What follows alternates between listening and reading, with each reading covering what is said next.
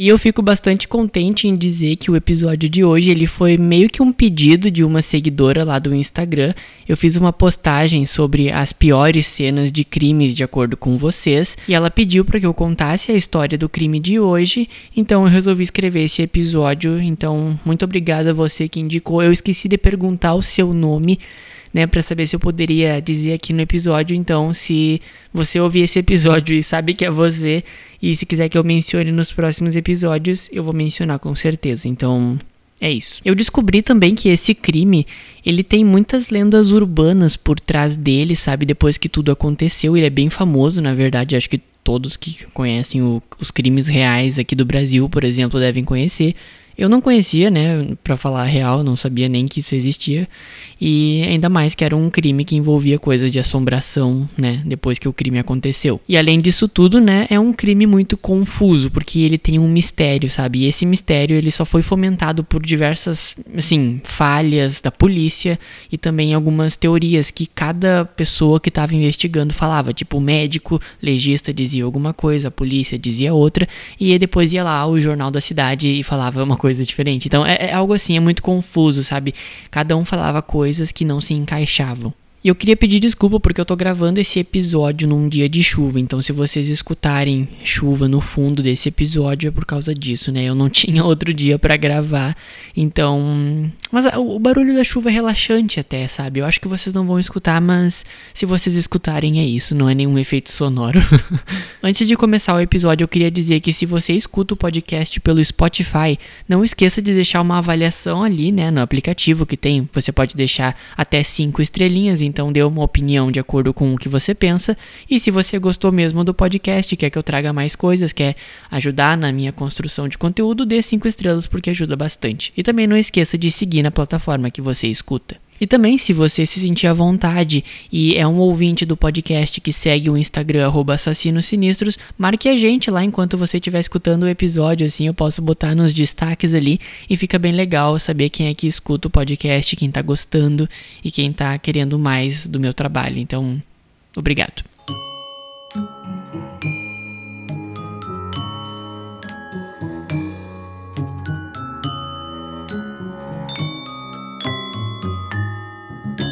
Eu sou Pedro Santos e esse é o Assassinos Sinistros, um podcast que te conta casos medonhos de assassinato. As imagens desse episódio estão disponíveis no Instagram, @assassinossinistros. Seja muito mais que bem-vindo e me acompanhe para mais uma história de suspense, mistério e crime.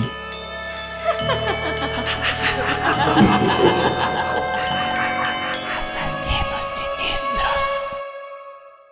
Episódio 19 Castelinho da Rua Apa, o lugar mais assombrado do Brasil.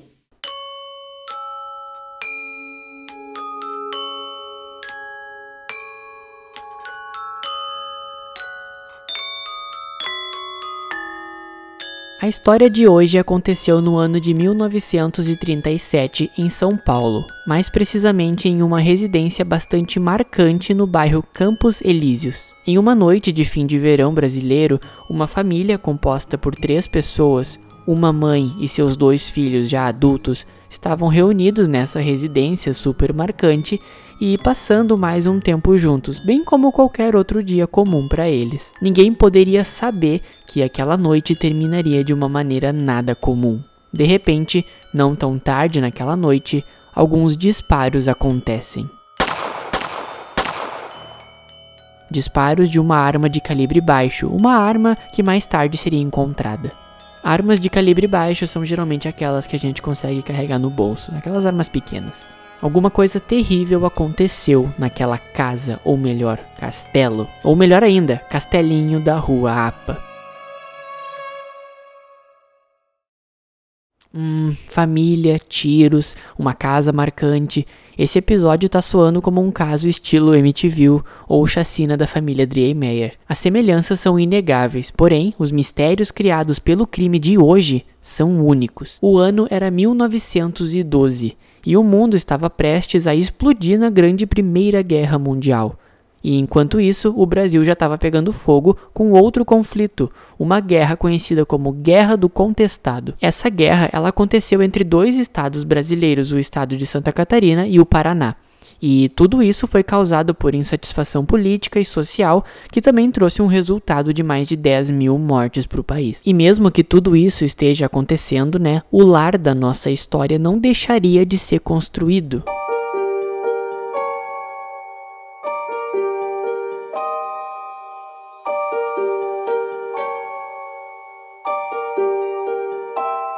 Em 1912, o lugar que ficaria conhecido como Castelinho da Rua Apa seria erguido em uma esquina na Avenida General Olímpio Silveira com a Rua Apa, no bairro Campos Elíseos, na cidade de São Paulo.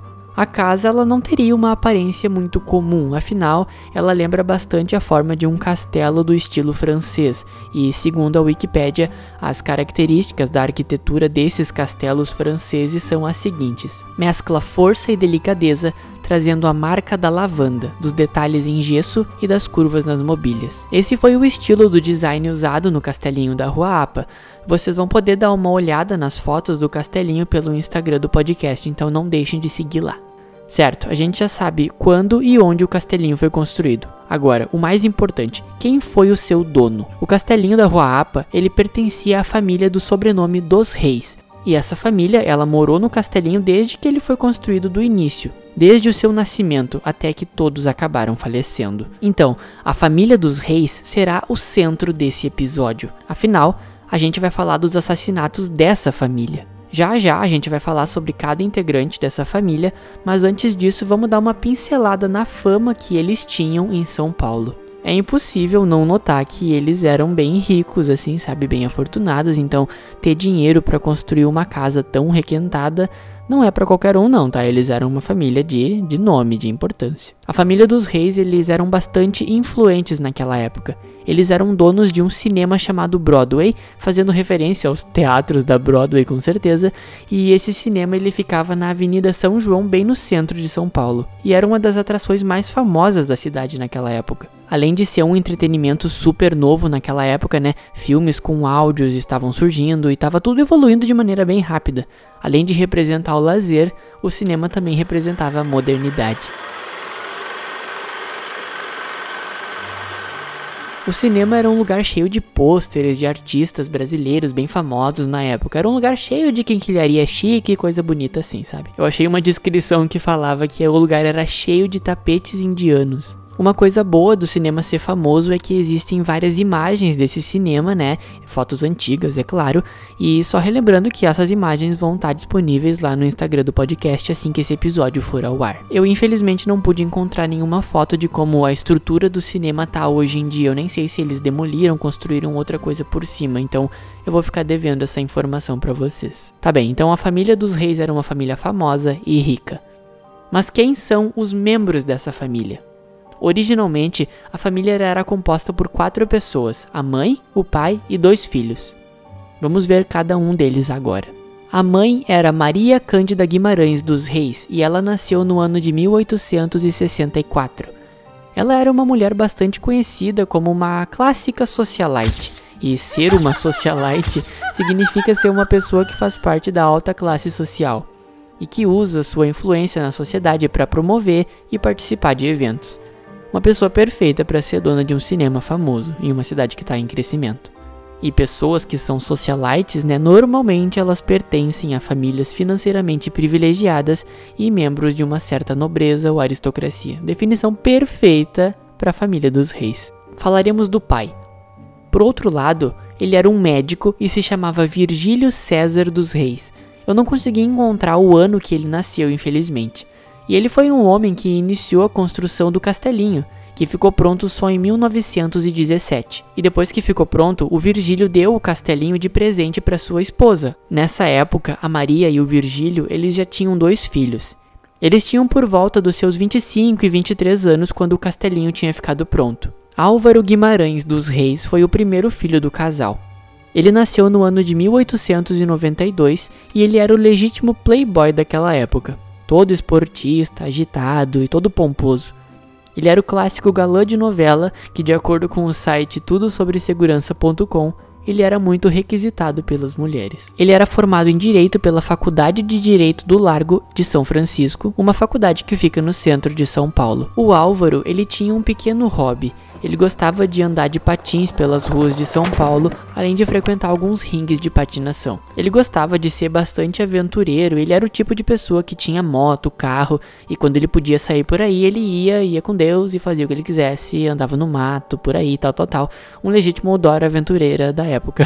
um fato interessante sobre ele é que ele até ganhou um torneio mundial de patinação que aconteceu na França, então ele, ele gostava bastante desse esporte. O Álvaro ele não era filho único. Dois anos depois que o Álvaro nasceu, no ano de 1894, nasceria o seu irmão, Armando César dos Reis. O Armando e o Álvaro, eles sempre foram parelhos de idade, dois anos de diferença, né? Então eles cresceram seguindo caminhos parecidos na vida.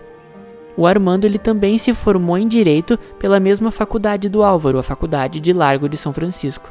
Mas o que o Álvaro tinha de playboy agitado, o Armando tinha de tímido e quieto. O Armando ele não gostava muito das festanças e esbanjação que a família gostava, ainda mais a mãe e o irmão. Quando jovens, o Álvaro e o Armando sempre se deram bem, não havia conflitos graves de interesse entre os dois, então era uma relação bem pacífica. As coisas entre eles só começaram a se complicar depois que o pai deles, o Virgílio, faleceu.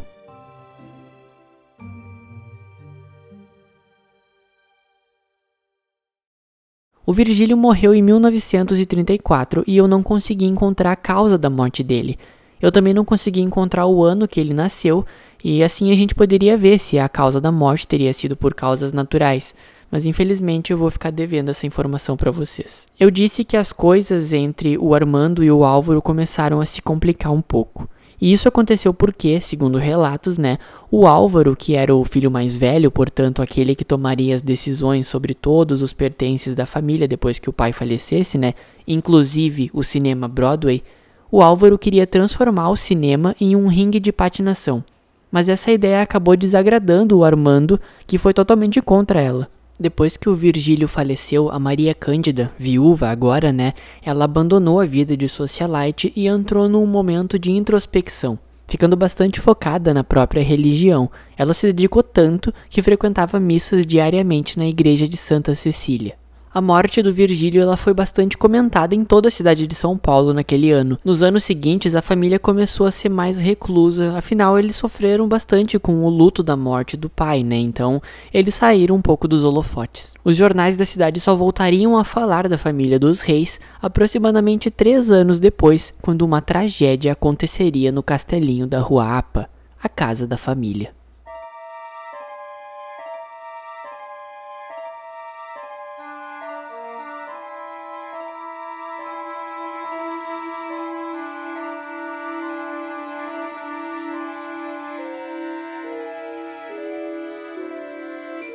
No dia 12 de maio de 1937, um delegado chamado Juvenal de Toledo Ramos, ele estava no plantão na Delegacia Central de São Paulo, quando ele recebeu um comunicado sobre barulhos de tiro vindos de uma residência bem conhecida em São Paulo, uma residência que ele conhecia inclusive. Logo depois disso, ele se dirigiu até o local em questão, que obviamente era o castelinho da Rua Apa, lar da família dos reis. Quando ele chegou lá, ele atravessou o pequeno portão que dividia a calçada da rua com o pátio do castelo. Ele foi até a escada da porta principal, bateu na porta, mas ninguém respondeu. Então, ele abriu a porta, que estava destrancada, e se deparou com uma cena de terror logo na entrada da casa. Esse delegado, ele encontrou os corpos da família dos reis. Primeiramente, quando ele abriu a porta, ele viu o corpo do Álvaro, que estava bem ao lado do corpo do irmão Armando. E conforme o delegado ia entrando no castelinho, ele se deparou com o corpo da Maria também, que estava um pouco mais afastado dos corpos dos filhos. Todos ali morreram por causa dos tiros, obviamente. O Álvaro ele tinha sido atingido por duas balas diretamente no seu coração e ele foi achado com os olhos abertos. Já o Armando, por outro lado, ele havia sido atingido em uma de suas têmporas, a famosa fonte que a gente tem na cabeça, que as, as mães não deixam a gente bater, sabe? E é importante cuidar mesmo. Só não se sabe em qual lado da cabeça foi, o direito ou o esquerdo, mas com certeza né, essa foi a causa imediata da morte do Armando. A pessoa que recebeu mais tiros foi a Maria Cândida, a mãe do Álvaro e do Armando. Ela foi atingida quatro vezes, dois tiros no seu peito e mais dois nas suas costas. Essa cena violenta, ela ficou na cabeça dos policiais por vários dias, mas depois disso tudo, o que ainda interessa saber é aonde que está a arma do crime. Quando a polícia entrou no castelinho pela primeira vez, quando a denúncia dos tiros foi feita, né, eles de imediato viram uma pistola automática Parabellum de calibre 9 caída ao lado do corpo do Álvaro. Tá, essa arma ela tava ali na cena do crime, não foi difícil. Mas por que que eu fiz um mistério para contar sobre ela? Bom, simplesmente porque, embora esse tipo de arma estivesse ali, a arma Parabellum, as balas encontradas no corpo da Maria eram diferentes. Na verdade, como eu disse, ela havia levado quatro tiros. Dois desses tiros eles foram disparados da arma que foi encontrada na casa, porém os outros dois não pertenciam à mesma arma. E essa outra arma, ela não foi encontrada em nenhuma parte da cena do crime, nem nos arredores, nem nada, ela foi completamente evaporada. Antes da gente discutir outros detalhes sobre o caso e entender algumas dessas teorias, né, eu preciso dizer que depois que a mídia descobriu sobre o crime, só virou confusão. Antes da mídia descobrir também já era uma confusão. Isso porque cada órgão que investigava o caso, cada parte da investigação, ela foi basicamente uh, divergente. A polícia acreditava numa coisa, a perícia tinha fatos que criavam outra teoria e a mídia fomentava outra coisa também. A gente vai destrinchar cada uma dessas teorias, né, e entender como que esse mistério intriga as pessoas que o escutam até o dia de hoje.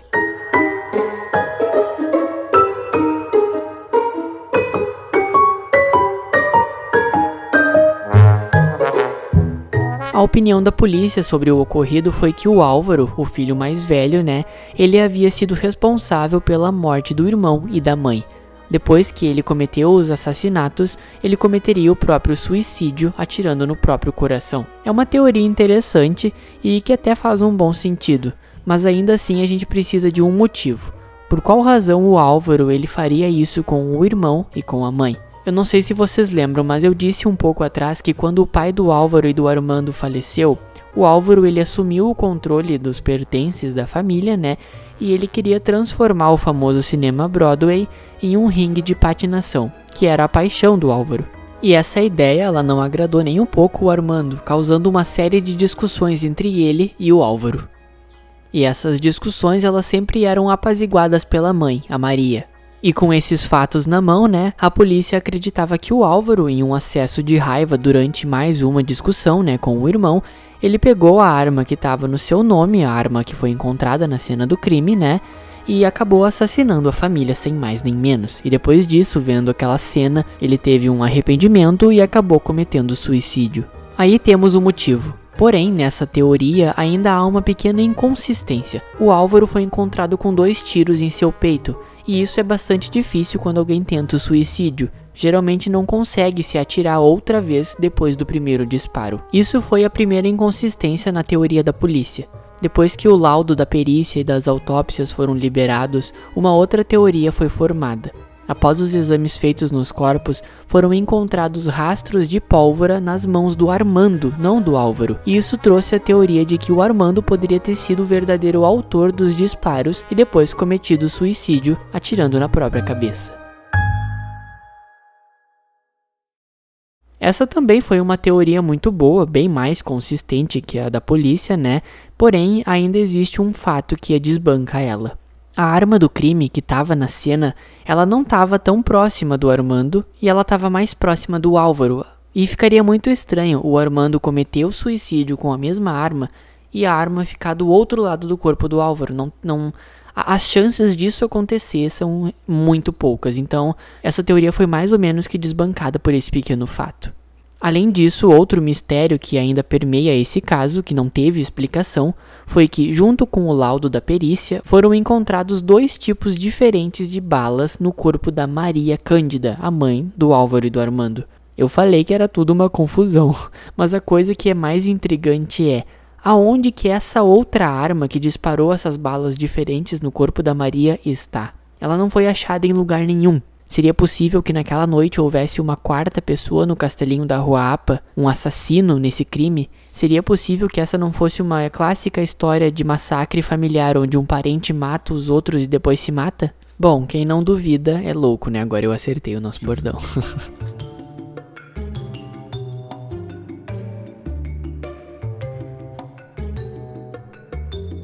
A principal razão pelo qual esse caso pode ter perdido a oportunidade de ser resolvido foi pela incompetência e despreparo da equipe policial da época, com certeza. No site tudosobresegurança.com eu encontrei uma lista de fatos que comprovam o descaso da polícia.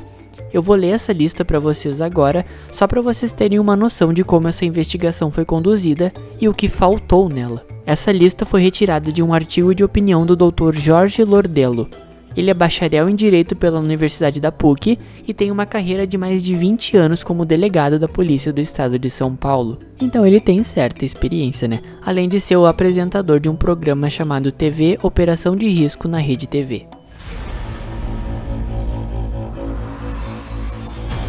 Boa noite. Estamos chegando neste sábado com mais um episódio do Operação de Risco e hoje se prepara porque tem perseguição a carro roubado em um caso onde o rapaz foi linchado pela população no meio da rua.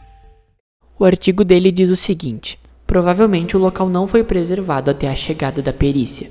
Não acredito que o posicionamento dos cadáveres tenha sofrido grandes alterações, pois não observamos manchas de sangue no assoalho que denotem essa prática. Vítimas fatais que receberam diversos tiros proferidos por arma de fogo apresentam grande quantidade de sangue ao redor das perfurações, notadamente no orifício da saída do projétil. De qualquer forma, eu acredito que os corpos receberam singelas alterações no posicionamento, principalmente no tocante ao alinhamento dos cadáveres dos homens e no posicionamento dos braços e nas mãos. Nenhum jornal da época fala do encontro sobre os estojos expelidos pela pistola do Álvaro, esse fato é intrigante. Aonde foram parar esses estojos deflagrados? Algum policial recolheu antes que as fotos foram tiradas? Muito se especulou que a dona Candinha, a Maria Cândida, foi atingida por disparos de duas armas de fogo de calibres distintos. Qual a veracidade disso? Porque o delegado que presidiu o inquérito não levou em conta essa informação e colocou o Álvaro como culpado de duplo assassinato e em seguida cometimento de suicídio.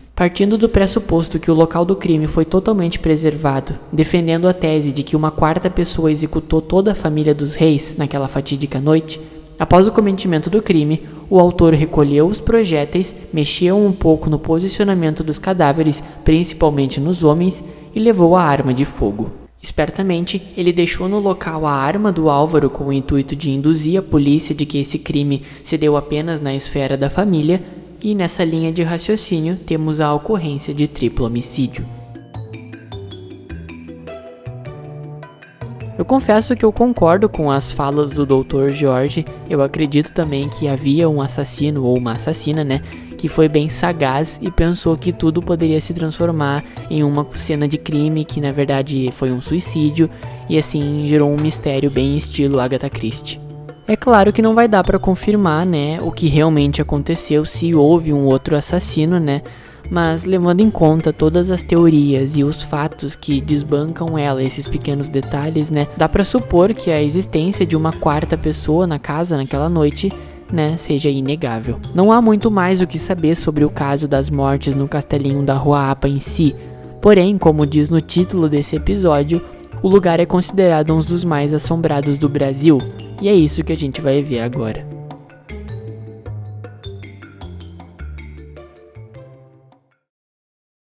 Um ano depois das misteriosas mortes da família dos reis, todas as coisas dentro do castelinho nelas entraram para leilão. Já que todos os membros da família tinham morrido, não havia nenhum testamento ou herdeiro para ficar com os bens da família. O castelinho em si, a propriedade, ela ficou sob os cuidados do Departamento do Patrimônio da União. Isso tudo até o ano de 1950, quando ele foi ocupado pela família de um funcionário da Receita Federal chamado Otávio Manzaro. O Otávio e a família dele ficaram no castelinho até o ano de 1982. No tempo em que o castelinho pertencia ao Departamento do Patrimônio da União, uma pessoa viveu lá por um pouquinho de tempo, isso no ano de 1944. E essa pessoa, ele era um famoso comediante conhecido como Anquito. E ele contava que ouvia pessoas andando nas escadas do castelinho, as portas e janelas se abriam do nada e às vezes ele achava as torneiras da casa abertas. Ele contou que ele não tinha medo de viver ali e que essas pequenas ocorrências não fizeram com que ele gostasse menos da casa. Essas experiências paranormais elas também foram relatadas pela família do Otávio Manzaro, que morou na casa por mais de 20 anos. E eles também disseram que não se tinham medo disso. Eu não sei vocês, mas bem capaz que eu iria ficar num lugar assim a noite inteira. Tipo, acho que se, se fosse até um desafio do YouTube, assim, ah, fique ali na casa assombrada por uma noite, né? Eu acho um desrespeito com a família também, né? Mas para mim tudo bem. Uh, e eu não ficaria, eu prefiro dormir na calçada, que eu fico feliz, mas sem assombração. Passo frio, mas não fico com espíritos nas minhas costas. O castelinho da Rua Apa passou alguns anos abandonado até que as restaurações foram feitas, e hoje em dia ele é um espaço voltado para atender as necessidades de desabrigados e tem uma capacidade para 476 pessoas mensalmente. Esse projeto ele pertence ao Clube das Mães do Brasil. Eu vou deixar um link do site deles na descrição desse episódio e eu vou falar sobre o projeto em um post lá do Instagram do podcast também. Esse foi o conturbado e misterioso caso do Castelinho na Rua Apa, o lugar mais assombrado do Brasil.